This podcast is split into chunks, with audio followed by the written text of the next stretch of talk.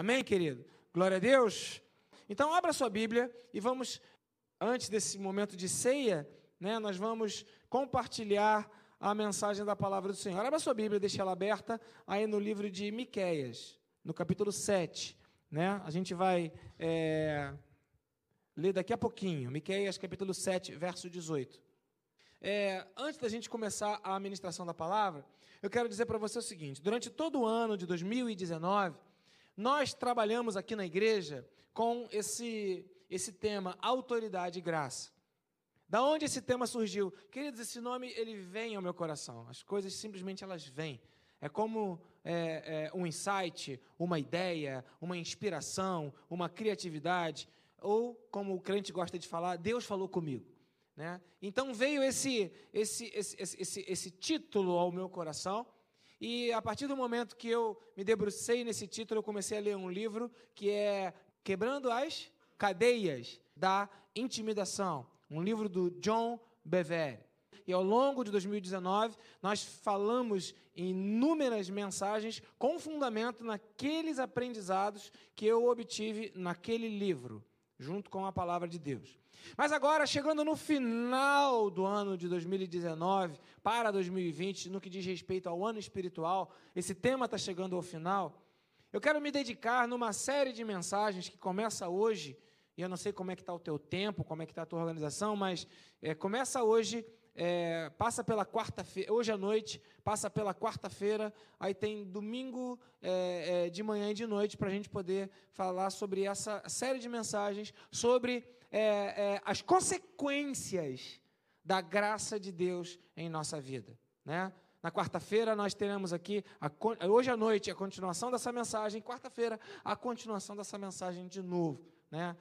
Por quê? Porque as consequências da graça de Deus? Porque durante todo esse período espiritual, nós falamos sobre a autoridade, que na verdade é uma das maiores consequências da graça de Deus, mas não é a única. A graça de Deus, ela se revela para nós de inúmeras maneiras e de diversas formas. Mas tudo tem um início. Amém, queridos? Repete assim comigo: tudo tem um início. Grave isso no seu coração. Tudo tem um início. Seja para coisas boas, seja para coisas ruins. Seja para traição no casamento, seja para se apaixonar e se casar. Tudo tem um início. Seja para empobrecer e perder tudo que você conquistou, seja para começar e enriquecer e conquistar muitas coisas. Tudo tem um início. E o início da nossa é, relação com Deus, que inicia o processo da graça de Deus em nossas vidas, é a conversão. Tudo começa com a sua conversão. O início de tudo da sua vida com Deus é a conversão. Agora, o que, que é a conversão? O que é a conversão? Tudo começa com ela. Eu me converti. Eu aceitei Jesus. Foi aquele, aquele momento que você teve. Aquele momento que você entende que ali houve a sua conversão, foi uma emoção que você sentiu. Aquela emoção forte que te trouxe lágrimas, como aqui na vida do Valmir, lá dentro do ônibus, aquela emoção forte que fez você se posicionar diante de uma palavra que você ouviu, foi um quebrantamento que você teve. Quando o seu coração, ele agora já não não estava mais endurecido, enrijecido, fechado e cego para as coisas de Deus, mas você se quebrantou e de repente as coisas de Deus elas penetraram na sua vida. Conversão é isso. Essa experiência que você tem com o Espírito de Deus, com a presença de Deus, com Jesus Cristo, esse esse esse esse desvelar ou esse revelar de Deus para a sua vida. Você se lembra da sua conversão? Você consegue se lembrar do dia que você se converteu? Essa, essa compreensão que foi liberada para a sua vida? E o que, que é a conversão? É esse momento, essa emoção, esse quebrantamento, essa experiência, essa compreensão das coisas espirituais que você não tinha antes. Você não estava nem aí para as coisas de Deus. De repente agora vem uma compreensão. Ah, eu vou na igreja, eu vou, eu vou entregar minha arma, eu vou, eu, vou, eu, vou, eu vou agora prestar um culto a Deus, eu vou participar da escola bíblica, eu vou aprender de Deus. Conversão, tudo começa com ela. Essa tentativa que nasce no seu coração de, de viver melhor, essa tentativa de conhecer aquilo que você não conhece da parte de Deus, essa esperança que nasce na sua vida quando você de fato entrega o seu coração a Jesus Cristo. A esperança de Deus, ela entra no seu coração e de repente tudo muda. Né? Então, cutuca a pessoa que está do seu lado e fala assim: a conversão é um momento de mudança. Vai, cutuca aí. Isso. Momento de mudança. Onde nasce arrependimento, eu tinha pecado, agora não quero mais tê-los, que, que eu faço? Eu bebo, eu fumo, eu estou com a vida errada, eu uso droga, eu tenho 35 mulheres, eu tenho 28 homens, eu sou prostituta, eu, eu, eu trafico, mas agora eu encontrei Jesus, eu, eu não quero mais fazer um arrependimento que nasce. Eu minto, eu falo mentiras, eu sou um mentiroso quanto mais, eu tenho pornografia na minha vida, eu acesso pornografia no computador, eu agora me converti, então vem um arrependimento, eu não quero mais o que eu queria antes. O que, que é a conversão? Essa vontade forte que vem em nossas vidas de fazer uma declaração de fé. Eu creio em Jesus Cristo. Eu creio em Jesus Cristo. Eu entreguei a minha vida a Jesus. Ah, eu sou de Cristo, eu entreguei a Jesus Cristo a minha vida. E por isso a conversão nos leva a uma declaração pública de fé. E isso é o batismo, que é um símbolo de que agora a minha vida não é mais como era antes. A conversão, eu quero ensinar para você, ela não é estanque, ela é um ato contínuo que começa com um momento, começa com uma experiência, começa com um fato, começa com é, uma, uma, uma, um dia, uma hora, quer que você lembre dela ou não, mas ela se desenvolve durante todos os dias da nossa vida, porque converter nada mais, nada menos é do que ir numa outra direção, é transformar, é mudar, é alterar o rumo. Então, uma vez que você identificou que o início de tudo na sua caminhada com Deus é a sua conversão, isso pode ter acontecido muitos anos atrás, mas precisa ser repetido diariamente, todos os dias da sua vida, até hoje. Isso não muda. Todos os dias nós precisamos converter o nosso coração ao Senhor. Não existe já uma aposentadoria da conversão ou um, um, um, uma coisa que já está consumada na conversão. É um processo, ele é contínuo, crescente e todos os dias ele vai ser exigido de nós. Então, agora que você já sabe que a, a, as consequências da graça são liberadas para a nossa vida, tem um início, é a conversão, e você já ouviu sobre o que, que é a conversão, agora eu te pergunto: o que, que acontece na conversão? E aí eu quero ler com você Miqueias, capítulo 7, versos 18 e 19, que começa a revelar para nós o que, que acontece na vida de alguém que se converteu. O que, que acontece nesse mistério chamado conversão, que já, já, é uma consequência da graça de Deus em nossas vidas e que atrai a graça de Deus para as nossas vidas?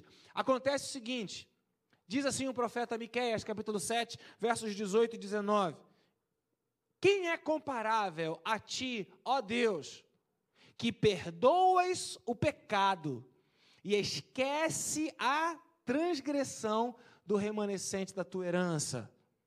Tu que não permaneces irado para sempre, mas tens prazer em mostrar amor. Verso 19. De novo, terás compaixão de nós, pisarás as nossas maldades e atirarás todos os nossos pecados nas profundezas do mar. Se você não tem noção de pecado, você não sabe nada de Deus, não sabe nada da vida, está cego, anda cambaleando em direção à destruição da sua vida e acha que está arrebentando. Veja, uma das estratégias de Satanás é te enganar, para você não saber o que é pecado. Porque quem não sabe o que é pecado, não vai valorizar o que Jesus fez, que foi perdoar pecados.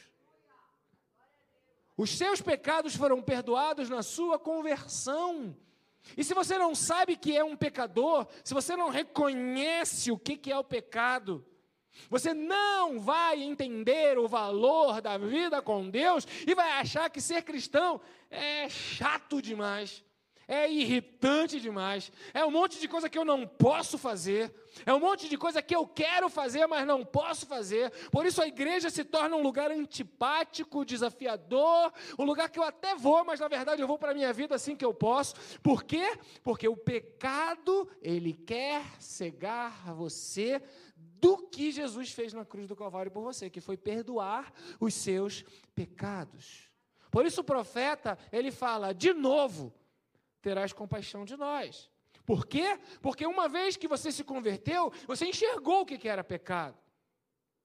Mas como todo e bom crente safado, com o passar do tempo, você começa a equalizar o pecado na sua vida como se ele não fosse pecado.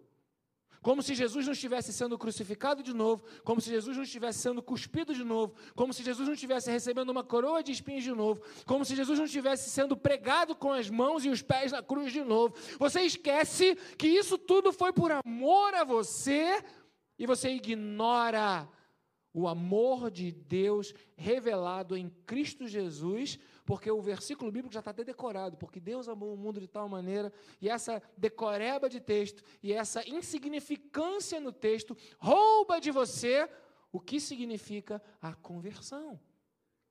Tudo começa com a conversão, e tudo tem um início.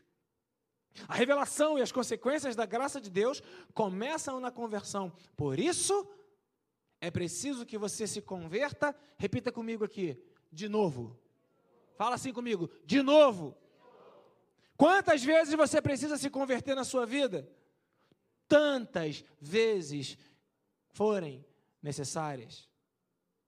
Quantas vezes você precisa ir até a cruz de Cristo e entregar os seus pecados, se arrepender dos seus pecados? Tantas vezes quando forem, quantas forem necessárias. Não equalize, não aceite, não é, é, se torne uma pessoa é, é, é, é, endurecida, enrijecida quanto ao pecado. O pecado não muda. O pecado é pecado. Mas Jesus Cristo, quando você se converteu, ele esqueceu e pisou os seus pecados na cruz de Cristo. Posso ouvir um amém, querido? O não amém a essa verdade bíblica já implica numa dureza de coração não entender o que está sendo falado, ou não valorizar o que está sendo falado, porque já ouviu demais, já é uma dureza de coração, que é a estratégia de Satanás. Falar demais é a mesma coisa para banalizar uma verdade e você torná-la é, é, é, sem maior peso, sem maior importância. Ainda mais nós, um povo de costumes capitalistas que queremos sempre o novo. E quando você ouve a mesma coisa, aquilo se torna chato. Ainda mais nós, uma, numa cultura de usou, enjoei, não uso mais. Seja uma roupa, seja um casamento, usei, enjoei, não uso mais. O desafio do relacionamento com Deus e da conversão é: usei, não enjoei e continuo usando. Amém, queridos?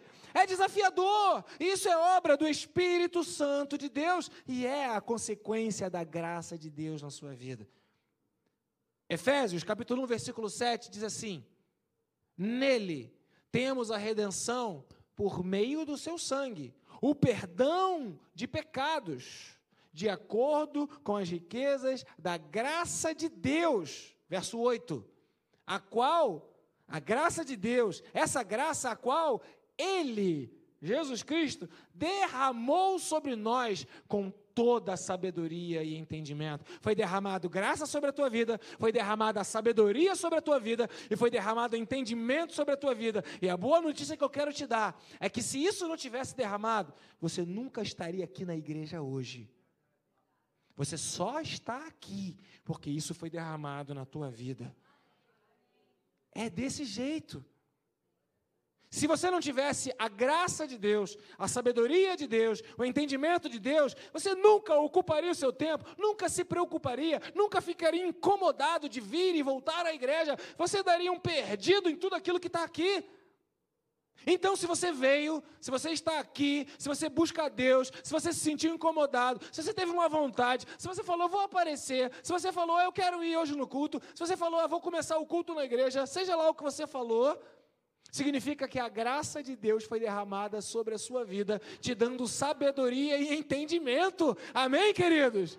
Isso é a graça de Deus, a consequência da graça de Deus na sua vida através do perdão de pecados. A segunda coisa que eu quero falar para você que acontece na conversão, que é o início de tudo, além do perdão de pecados, está em Atos, capítulo 16, versos 30 e 31. A segunda, segunda coisa que acontece na conversão, não em ordem, né, o que acontece primeiro, o que acontece depois, mas apenas aqui para organizar os meus pensamentos e para eu poder pregar para você de maneira didática, é a salvação. Atos capítulo 16, versículo 30 diz: creia então, levou-os para fora e perguntou-lhes, né, aquele homem ali que estava trabalhando, e no meio do trabalho ele foi impactado com o que viu, e ele perguntou: que, que eu devo fazer para ser salvo?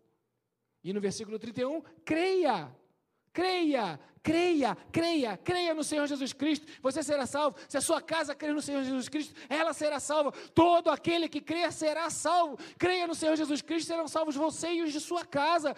Qualquer um que crer será salvo, queridos. Se o pecado, ele tenta cegar o nosso entendimento para que roube de nós o arrependimento, outra coisa que o pecado faz é nos fazer esquecer que nós vamos morrer. Daí tanta gente soberba, daí tanta gente altiva, daí tanta gente que é, é, é, é, passa por essa vida achando que nada vai lhe acontecer nunca. Mas a Bíblia, ela fala que nós somos uma nuvem, que nós estamos aqui de passagem, que os nossos dias, ó, voam. Então veja, o tempo passa e passa rápido. A Bíblia diz isso, mas a Bíblia diz que a morte foi derrotada, tragada foi a morte pela vitória. Onde está a morte, a tua vitória? Onde está pecado, teu aguilhão? Porque pela graça de Jesus Cristo nós temos acesso à vida eterna. O pecado quer te roubar a vida eterna. E o pecado quer fazer com que você só valorize as coisas dessa terra, dessa vida, desse tempo, desse mundo. E quando você não tem as coisas dessa vida, desse tempo, desse mundo, não entenda diferente, porque é o pecado que está fazendo você apenas focar nesse mundo, nesse tempo, nessa vida. Daí vem a vaidade, daí vem as frustrações: não tenho, tenho, não consigo, consigo, sou maior, sou menor. Do que? Da incapacidade de vislumbrar a vida eterna. Porque uma vez que você olha para a vida eterna como seu alvo real, e você crê nisso, e você crê na sua salvação, as coisas deste mundo, elas tomam uma outra dimensão, o valor delas muda. E você fica livre. Por isso Jesus fala: Conhecereis a verdade, e a verdade vos libertará. Mas enquanto a gente não tem um coração convertido, cuja característica, ou o que, que acontece na conversão é o perdão dos pecados e a convicção da nossa salvação, nós vamos ficar preocupados com as coisas desse mundo. Ah, eu estou sem dinheiro. Ah, eu não casei. Ah, eu estou doente. Ah, eu tô, estou querendo, mas não posso. Ah, eu nasci mal. Ah, o meu cabelo é ruim. Ah, o meu cabelo é bom. Ah, eu sou disso, eu sou daquilo. Ah, ah, ah, ah, ah, ah não me aceitam. Ah, me aceitam. E a minha vida fica aqui nesse tempo.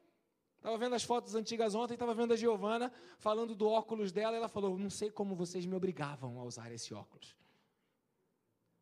As memórias que a gente guarda quando é pequenininho e hoje interferem na nossa vida, elas mudam de tamanho quando nós comparamos a glória da graça de Deus revelada na salvação que está reservada para todo aquele que crê. Meu amigo, você está salvo, você vai para o céu. Dá para entender isso? Porque se você não entender isso, quando você chegar diante de um ladrão, você vai morrer de medo. Ah, eu vou morrer, ah, eu vou morrer. Você nem vai andar de ônibus, você nem vai. Aí começa pânico, medo, pavor.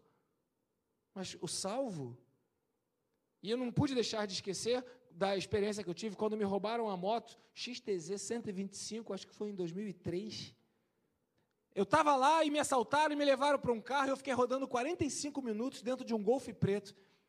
E eles mandaram tirar o casaco, mandaram tirar o sapato, mandaram abrir a calça. Aí eu falei: Vocês querem que eu tire a calça? E tinham dois do meu lado. Um pegou uma metralhadora, tirou a bala da agulha e ficou dando tique-tique na cabeça. E eu falo: vou morrer. Teve uma hora que eu não considerei a minha vida preciosa demais para mim. E falei: Bom, já que eu vou morrer mesmo, e falei isso alto. Eu acho que vocês vão me matar, né? Mas eu quero matar, então dizendo para vocês o seguinte: eu sou servo de Deus, tem uma pessoa orando pela vida de vocês, eu não, tô um assalt, não, tô, não sou assaltado comum. E comecei a pregar o evangelho, silêncio. E o funk ficou pequeno, porque estavam ouvindo um funk brabo. E o funk sumiu. É, porque na hora que a sua fé é colocada em xeque, a hora que a sua fé ela é provada, Aí você se lembra de que a sua vida, ela, ela passa como uma nuvem, passa como uma sombra, mas você tem a vida eterna reservada em Cristo Jesus. Por isso, não temos medo. Por isso, tragada foi a morte pela vitória. Então entenda, o medo é a falta da consciência da conversão. O medo é a falta da consciência da salvação. Não estou dizendo para você se tornar uma pessoa abusada, se tornar uma pessoa né, sem nenhum cuidado, absolutamente não é isso. O que eu estou me referindo é a incapacidade de você ser travado ou paralisado de ir e vir, fazer e deixar de fazer, porque a sua vida nesse mundo, ela realmente vai passar. Administre com cautela, com zelo, com cuidado mas sem temer mal algum, porque o Senhor está contigo todos os dias da sua vida. E se o Senhor está comigo todos os dias, eu não temerei, não morrerei, antes viverei. Amém, queridos? Aleluia. Ainda em Romanos, capítulo 10, versículos 9 e 10, ainda falando sobre a salvação, se você confessar com a sua boca, se você confessar com a sua boca, então veja, tem gente que entende que é salvo, mas não confessa com a boca, tem vergonha, tem medo. Então aqui há uma partícula condicionante chamada se. Se é característica do coração convertido a confissão com a boca. Então, se você confessar com a sua boca que Jesus é o Senhor, e essa não foi uma confissão da boca para fora, mas realmente isso estiver dentro do seu coração e crer em seu coração que Deus, o Pai, ressuscitou Jesus Cristo dentre os mortos, será salvo. E tem uma explicação para isso, que é o verso seguinte: Pois com o coração eu creio para a justiça, mas com a boca eu confesso. Para o quê? Para o quê? A salvação está intimamente ligada com aquilo que eu falo, com aquilo que eu testemunho, com aquilo que eu digo para os outros que eu sou, que eu tenho e que eu creio. Porque se você não confessa com a boca, ou se você só ouve a respeito da salvação, mas você não fala, não prega, não manifesta, não testemunha, talvez você não tenha. Porque quando você viaja, e você curte a sua viagem, você quer testemunhar para todo mundo que você viajou. Aí você coloca as fotos nas mídias digitais. Olha o lugar que eu fui, que legal. Quando você está namorando e está curtindo o seu namorado, a sua namorada, você testifica para todo mundo: Eu te amo. Aí posta lá. Porque quando você tem uma experiência e que você vibra porque você foi salvo da sua morte e você agora ainda está vivo, você tem, eu estou vivo. E a respeito da salvação? Por que parou de testemunhar? Porque ela perdeu o sentido na sua vida. Isso é consequência do pecado e é algo que não pode deixar de acontecer no coração dos convertidos, que é o desejo de confessar com a boca para a salvação que Jesus Cristo é o Senhor e dono da minha vida. No louvor nós cantamos para Jesus. Mas as músicas que a gente ouve no rádio, as pessoas estão cantando para o amor que perderam. Estão cantando para o desejo que tem de ir para outro lugar. Vamos fugir para outro lugar. Estão cantando para aquilo que gostariam de fazer. Estão cantando dizendo que a vida passa. Estão cantando dizer que a vida é como uma aquarela. Estão cantando para temas da vida. Nós cantamos para Jesus Cristo, o autor e consumador da nossa fé, queridos. A nossa canção, ela foi colocada dentro dos nossos corações. Por isso que a gente não canta pelo amor que perdeu, a gente canta pelo amor das nossas vidas, que é Jesus Cristo. Então veja, a salvação não pode ser perdida. Não pode ser perdida. E a terceira é, coisa que acontece na conversão, e eu quero, é, na verdade, me debruçar nesse tópico daqui para a noite e nos cultos que vão se seguir também na quarta-feira é, e no domingo que vem, é, é a obra do Espírito Santo em nossas vidas. A Bíblia diz aqui em Efésios, capítulo 1, versículo 3, que acontece uma coisa milagrosa, sobrenatural, impressionante quando você se converte. Nele, em Jesus, quando vocês ouviram e creram, aqui ó, na hora da conversão, na palavra da verdade, ouviram e creram na palavra da verdade, o evangelho que os salvou, vocês foram selados com o quê? Selo do Espírito Santo vem sobre a sua vida. Selo. O termo aqui é selo. Alguma coisa do Espírito acontece imediatamente na hora que você se converte, tem um selo. Porque a, a palavra usada é selo. Os mais jovens não sabem, mas antigamente existia uma coisa chamada carta. Alguns anos atrás, lá no passado, existia um negócio chamado carta. As pessoas pegavam um envelope, iam até uma agência chamada de Correios aqui no Brasil, e elas então pegavam aquele envelope entregavam para uma pessoa que pegava um, um, um, papel, colava ou dava um carimbo. Isso faz há muitos anos atrás. O negócio disso era carta. E para a carta chegar, ou a carta ter autorização para chegar no lugar para o qual ela foi destinada, ou ao destinatário, essa carta obrigatoriamente precisava ter um sem selo, nenhuma carta ia, chegava. Nenhuma carta era enviada, nenhuma carta era recebida. O selo é que garantia a chegada da carta no destino dela, no destino final daquela carta. Então veja, fica claro, evidenciado pela palavra de Deus, que a conversão, ela implica na vinda do Espírito Santo de Deus, que agora vai, tum, selar a sua vida. Vai agora marcar em você. Você vai para o lugar certo, você vai chegar no destino, você vai chegar no céu. Selei você, você vai chegar lá. Queridos, o Espírito Santo é liberado como um selo nas nossas vidas na hora da nossa conversão. É o selo do Espírito. Aqui não se fala de santidade, Aqui não se fala de permanecer na presença de Deus. Aqui não se fala ainda em vir à igreja. Aqui só se fala em um selo que acontece. Lembre desse exemplo da carta. Porque a carta para chegar ao destinatário, ela precisa ser carregada, levada por alguém. E é nesse momento que o texto bíblico, ele usa a profissão de carteiro para dizer que Jesus é aquele que vai nos conduzir à presença de Deus. Ele vai levar a carta, a carta viva que somos nós, para o endereço final, que é a moradia no céu que nós temos na presença do Pai. Então Jesus agora, ele é o nosso carteiro. Porque lá naquela época do passado, quando tinha carta, tinha selo, também tinha carteiro. E aí, como a Bíblia ela fala de algo comum à cultura vigente, ela fala de aquele que entrega a carta, daquele que leva a carta, do carteiro que faz a carta chegar no lugar. Então veja, ninguém Ouça muito bem isso agora. Ninguém chega no céu sem o selo do Espírito Santo de Deus. Ninguém chega no céu sem o selo do Espírito Santo de Deus que foi prometido. Você foi selado pelo Espírito Santo de Deus não atrapalhe o carteiro no trabalho dele. Não seja o cachorro que fica correndo atrás do carteiro querendo morder ele.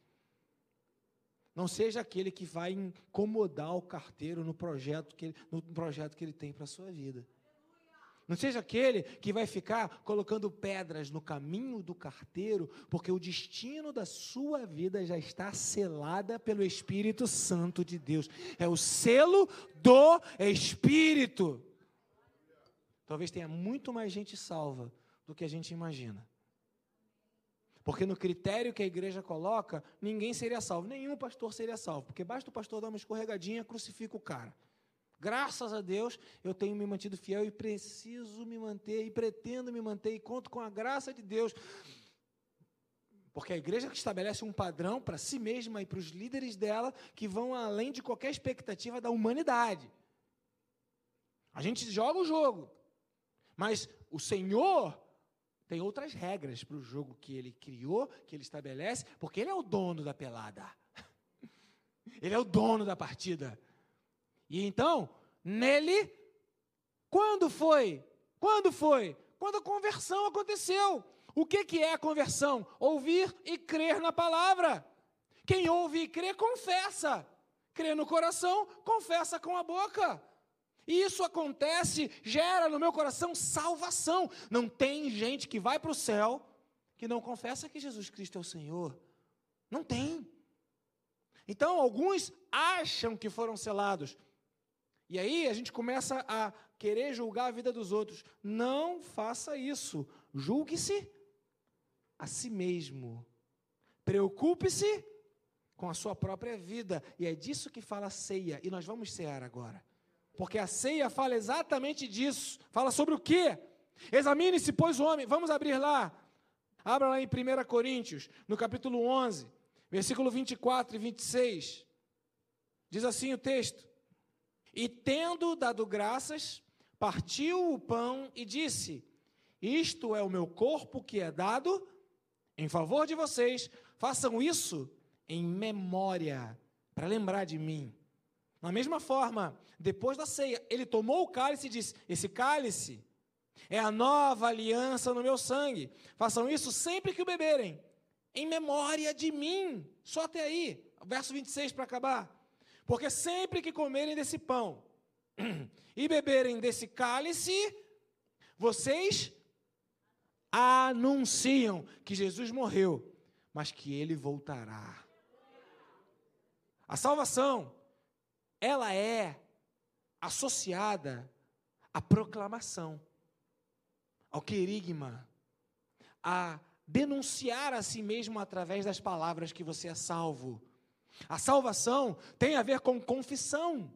A salvação tem a ver com aquilo que eu falo. Portanto, se com a tua boca confessares a Jesus Cristo como Senhor, e se em teu coração creres que Deus o ressuscitou dentre os mortos, serás salvo. Porque com a boca se confessa para a salvação. Entenda que a ceia não é para todas as pessoas, é para os salvos. Para aqueles que trazem a memória que já se converteram, ouviram, creram e foram selados pelo Espírito Santo.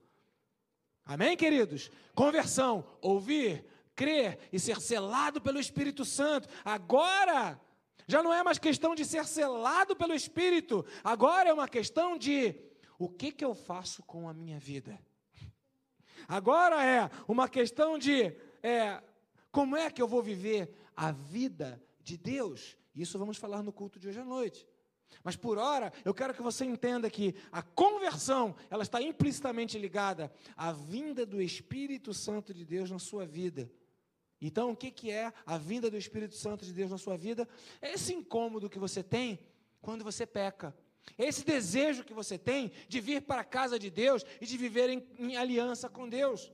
É esse, esse entendimento que você tem de que você precisa de ler a Bíblia, de orar, de vir à igreja. É esse incômodo que você tem que você precisa anunciar que Jesus nasceu, morreu, está vivo e ele voltará. A ceia é a ceia da comunhão porque ela dá uma declaração pública para mim mesmo, para todas as pessoas que estão vivas para os principados, potestades e demônios nas regiões espirituais, de que eu sou salvo em Cristo Jesus, porque eu creio em Jesus Cristo e eu confesso com a minha boca que Jesus Cristo é o Senhor. O corpo de Cristo morreu no meu lugar, o sangue de Cristo foi derramado no meu lugar, a salvação está dentro de mim e quando eu sei, eu declaro para todo o universo vivo, criado, feito por Deus, de que eu sou um ser eterno e que Jesus Cristo me deu direito à salvação. A ceia é a celebração da nossa conversão e da nossa salvação. Se você não entende isso, você não pode ceiar. Por isso que a ceia é em memória, é uma lembrança, é uma revitalização. Por isso o profeta é, Miqueias, ele falou: de novo o Senhor nos perdoará. Por isso, quando eu me converto, eu recebo um selo, o meu destino está traçado. Por isso, eu, eu agora, selado, indo para o céu, eu aguardo com paciência o tempo que eu vou chegar na presença de Deus. Eu não tenho medo da morte. Eu quero ficar vivo. Eu amo a vida, amo tanto a vida que amo a Jesus, que é o autor e consumador da minha vida, é Ele quem me dá a vida. Mas a minha vida verdadeira, de fato, a minha vida é, é plena, não está aqui nesse tempo, está na salvação que o meu Jesus Cristo preparou para mim. Lá eu não vou ficar doente. Lá eu não vou ter que tomar remédio. Lá eu não vou chorar decepcionado com pessoas. Lá eu não vou reclamar de governos. Lá eu não vou ficar aborrecido com meus carros ou com a ausência deles. Lá eu não vou sofrer aquilo que eu sofro aqui. Não, lá eu não vou sentir fome. Lá eu não vou ter problemas familiares. Lá eu não vou ter esses problemas que eu tenho aqui hoje. Porque o meu Jesus já fez tudo aquilo que eu precisava para me dar a vida em abundância por toda a eternidade. Aleluia! A ceia é a celebração da vida eterna. Se você não vibra com isso, você precisa se converter de novo. Você precisa ter esse momento. Você precisa ter essa experiência. Você precisa ter esse arrependimento. Você precisa ter esse sentimento. Você precisa entender essa dependência. Você precisa entender que essa vontade muito forte de estar na presença de Deus ela não passa. Sabe, meus amados? Eu já tive altos e baixos na minha vida espiritual. Isso é comum a nós que somos humanos. Vivemos uma vida natural. A gente tem dias que está melhor, tem dias que está pior. Tem dias que estamos mais fortes, tem dias que estamos mais fracos na fé. Mas uma coisa que jamais foi roubada do meu coração em momento algum, em dia nenhum, em tempo nenhum, é a convicção de que eu vou morar no céu. E nos momentos que eu estou na minha baixa de fé, quando eu estou me sentindo fraco na minha fé, nos momentos quando eu estou fragilizado, porque as coisas deste mundo elas vêm, tiram o meu sono, eu não consigo dormir, agitam o meu coração, me deixam ansiosos, me deixam tensos, eu falo: Isso vai passar, isso vai passar, isso vai passar. O que é meu já está reservado nos céus, porque eu tenho a salvação em Cristo Jesus, que é o meu Senhor. A ceia é a celebração de que você é salvo e de que você vai para o céu. A ceia é a celebração de que tudo vai passar. Vão passar todas as coisas, mas as palavras do Senhor, elas jamais passarão. Tem dias que você vai estar mais feliz, tem dias que você vai estar triste. Tudo isso vai passar. Tem dias que você vai vibrar, tem dias que você vai chorar. Tudo isso vai passar. Tem dias que você vai estar ah, ah, saudável, tem dias que você vai estar doente. Tudo isso vai passar. Tem dias que você vai estar com dinheiro, tem dias que você vai estar pobre. Tudo isso vai passar. Mas uma coisa jamais passará: a sua salvação, porque o selo do Espírito de Deus já selou a sua vida e você vai morar no céu. Amém, querido?